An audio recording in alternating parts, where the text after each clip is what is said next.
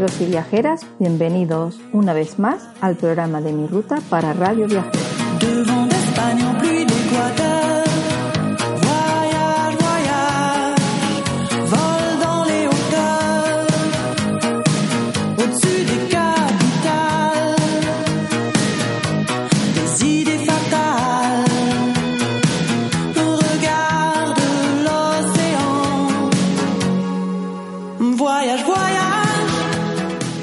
La semana pasada nos fuimos a una localidad costera de la provincia de Cádiz. Concretamente estuvimos en Chipiona, conociendo sus corrales de pesca, el faro más alto de España y todas las playas y gastronomía que nos ofrece esta preciosa localidad.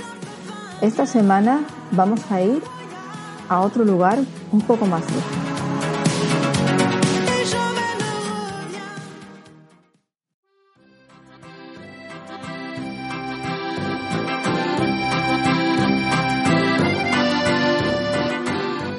Esta semana vamos a hacer una ruta en coche por Alemania, concretamente desde Frankfurt a la Selva Negra.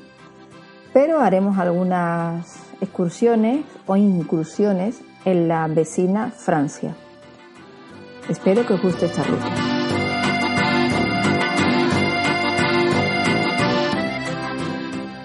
En esta ruta en coche por Alemania comenzaremos en Frankfurt y terminaremos en uno de los preciosos lugares de la Selva Negra, Tutnau. Conoceremos Heidelberg, Hegenbach y cruzaremos varias veces la frontera francesa para visitar lugares tan bonitos como Colmar, en la Alsacia francesa, y Estrasburgo. Y aprovecharemos para visitar uno de los parques de atracciones más visitados de Europa, Europa Park. Venid con nosotros.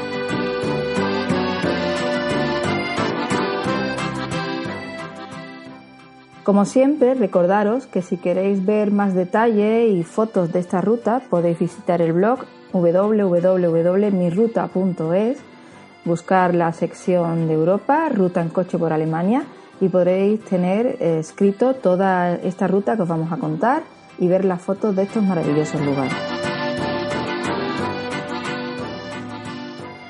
Esta ruta comienza en Alemania. Nosotros llegamos en avión el aeropuerto se encuentra a unos 12 kilómetros de la ciudad y teníamos que desplazarnos de la T1 a la T2 por la compañía con la que volábamos. Eh, tienes un servicio de tren gratuito llamado Skyline entre las dos terminales.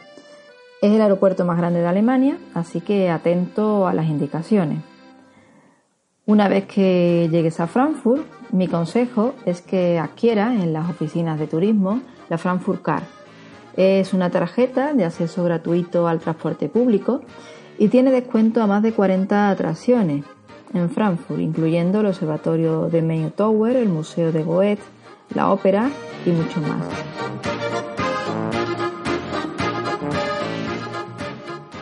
No era nuestra primera vez en Frankfurt.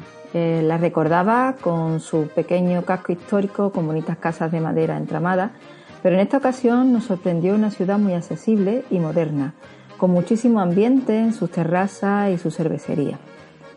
Ya habíamos paseado un rato por el casco histórico cuando llegamos al centro comercial de la Galería Kaufhof. No sé si se pronuncia así exactamente. Desde su terraza, justo en la cafetería de la última planta, se tienen unas vistas impresionantes de la ciudad. El acceso es gratuito y cierran a las 8 aprovecha para hacer unas preciosas fotos de la ciudad desde arriba. Seguimos paseando y si te acercas al río te vas a encontrar con un bonito puente de hierro desde donde puedes hacer unas fantásticas fotos de Manhattan. Manhattan es como llaman los habitantes a su barrio de rascacielos, haciendo un juego de palabras, ya que es el nombre completo de Frankfurt, Frankfurt o Main, haciendo el juego de palabras con Manhattan.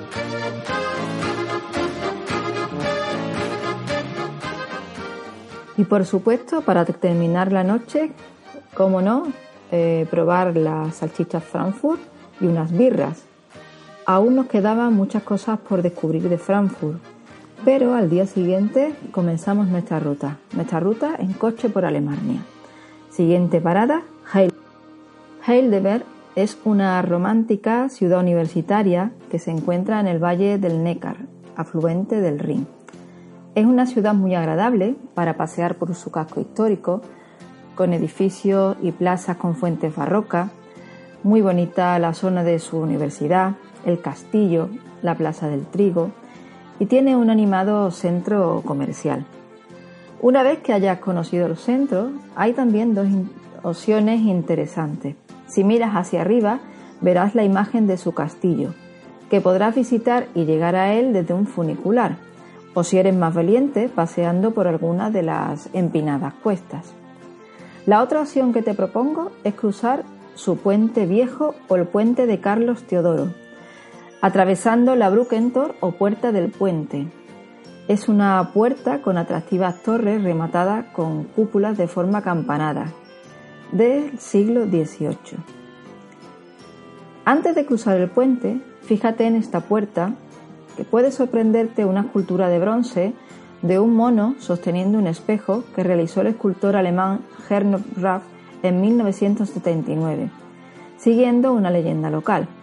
Si nos fotografiamos con él tendremos buena salud y si nos miramos en el espejo que porta veremos otro ejemplar de la misma especie. Yo creo que más bien la segunda opción.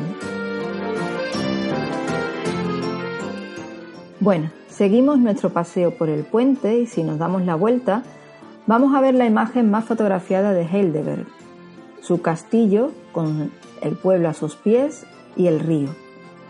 Una vez que crucemos el puente, también podemos hacer un recorrido por los miradores del Paseo de los Filósofos. Es un agradable paseo por el bosque que se encuentra a la otra orilla del río. Terminamos nuestra visita en Eilberg y casualmente había unos tenderetes de los típicos merenderos alemanes donde disfrutar de una rica cerveza mientras oyes música tradicional. ¿Te parece un buen final para la jornada? Nuestra siguiente parada va a ser en Hengenbach. Si habéis visto la película de Tim Burton, Charlie y la fábrica de chocolate, sabréis muy bien de lo que os describo. En Hengenbach se rodaron los exteriores de esta película. Prácticamente es como si estuvieras dentro de un, dentro de un cuento. Perdón. Es un lugar pequeñito, con mucho encanto, tienes que aparcar fuera y entras en la plaza a través del arco de la torre del reloj a partir de ahí, piérdete. Callecitas repletas de flores con bonitas casas de entramado. Destaca su ayuntamiento, que en alemán se dice Rathaus, y sus iglesias, pero sobre todo te aconsejaría que pasees y disfrutes del mercado callejero que seguramente puede coincida con vuestra visita. En nuestro caso, este día hacía mucho calor y teníamos la tarde libre. En las afueras de Hegenbach puedes encontrar cerca del río, unas instalaciones con piscinas al aire libre, piscinas templadas, jacuzzi, toboganes y todo por 2 euros los adultos. Una buena opción para terminar la tarde, ¿no os parece? Siguiente parada, Estrasburgo. Sí, me diréis que Estrasburgo no es Alemania, pero la verdad es que a lo largo de su historia ha estado ahí ahí, y es tan bonita y estaba tan cerca que no podíamos dejar de pasar la ocasión. Como ya sabéis, Estrasburgo es la sede de las principales instituciones europeas y su centro histórico está declarado Patrimonio de la UNESCO, como una de las ciudades medievales mejor conservadas. La Catedral de Notre Dame es una de las más altas del mundo. Nos impresionó su visión al atardecer. El color rojizo de sus piedras y los juegos de sombra le daban un aspecto como recortado en el cielo. En Estrasburgo, las flores decoran las fachadas en verano. Y personalmente, el barrio de los curtidores, el barrio de la Petit France, con sus casas de vigas de madera y sus canales y puentes, es nuestra zona preferida.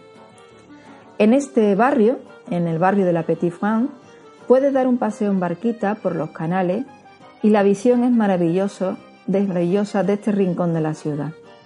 También es una zona donde poder cenar o tomar una copa.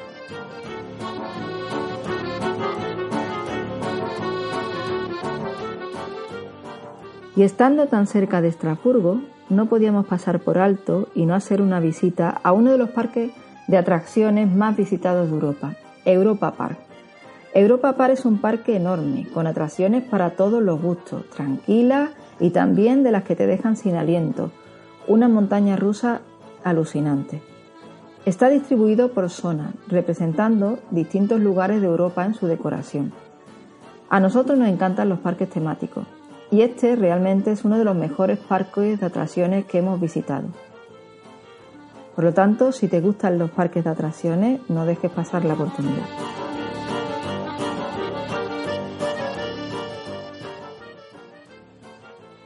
Estábamos en Francia y muy cerquita de uno de los pueblos franceses más bonitos desde mi punto de vista, Colmar.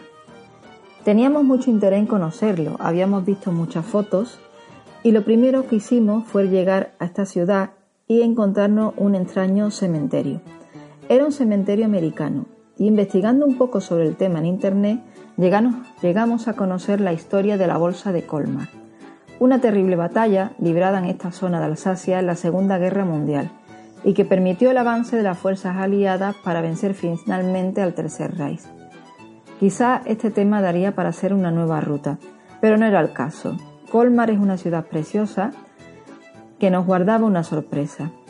Además del magnífico casco histórico, podíamos intuir desde la ventana de nuestro apartamento que nos encontrábamos con la pequeña Venecia, un barrio de casitas tradicionales a lo largo de la orilla del río Lange.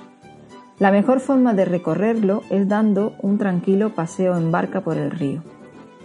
Cerca del canal encontrarás unos carteles anunciándote el paseo en bateau. No es caro, creo que recordar que fueron 5 euros y merece la pena. Ya que podrás ver canales que no podrás ver si no es desde el agua, adentrándote en el río hasta un espeso bosque que hace que el paseo sea un ratito verdaderamente relajante. Otro de los barrios bonitos de Colmar es el distrito de la pescadería, llamado así porque allí se instalaban los pescadores de la ciudad, o el distrito de los curtidores, que como en el caso de los pescadores lleva ese nombre por el oficio de las personas que vivían allí. En definitiva, Colmar es una ciudad que merece un paseo tranquilo. Continuamos ruta hacia la Selva Negra, una de las zonas más bonitas de Alemania que os contaré en otra ocasión. En esta ocasión solamente visitamos un pueblo que se llama Turnov y fuimos concretamente aquí porque queríamos probar una atracción, el trineo ruso. En esta localidad es una de las que hay un trineo ruso, que es una montaña rusa de 3 kilómetros donde un trineo sobre raíles hace trompos y numerosas curvas en pendiente que garantizan un viaje lleno de sorpresas. En la base de la montaña te espera una taquilla. Debes de sacar la entrada para que un telesilla biplaza te acerque hasta el recorrido del inicio. En este caso, en la cima de Asenhorn. Desde este punto, las vistas sobre las montañas de la Selva Negra son maravillosas y gracias al buen tiempo tuvimos un panorama fascinante de los Alpes. En el trineo ruso podéis montar de dos en dos. Si vais con niños más pequeños, después de unas sencillas instrucciones, que consiste en manejar unas palancas a ambos lados, hacia adelante el trineo coge velocidad y hacia atrás el freno. Y ya estás listo para disfrutar de la subida de adrenalina. Eres tú mismo quien administra la dosis. Ya habíamos subido varias veces en este trineo ruso, una vez en Sierra Nevada, en Granada, y también en el Monte Pilatus, en Lucerna, Suiza, pero la verdad es que este de Tournau, en la Selva Negra, en Alemania, es el mejor.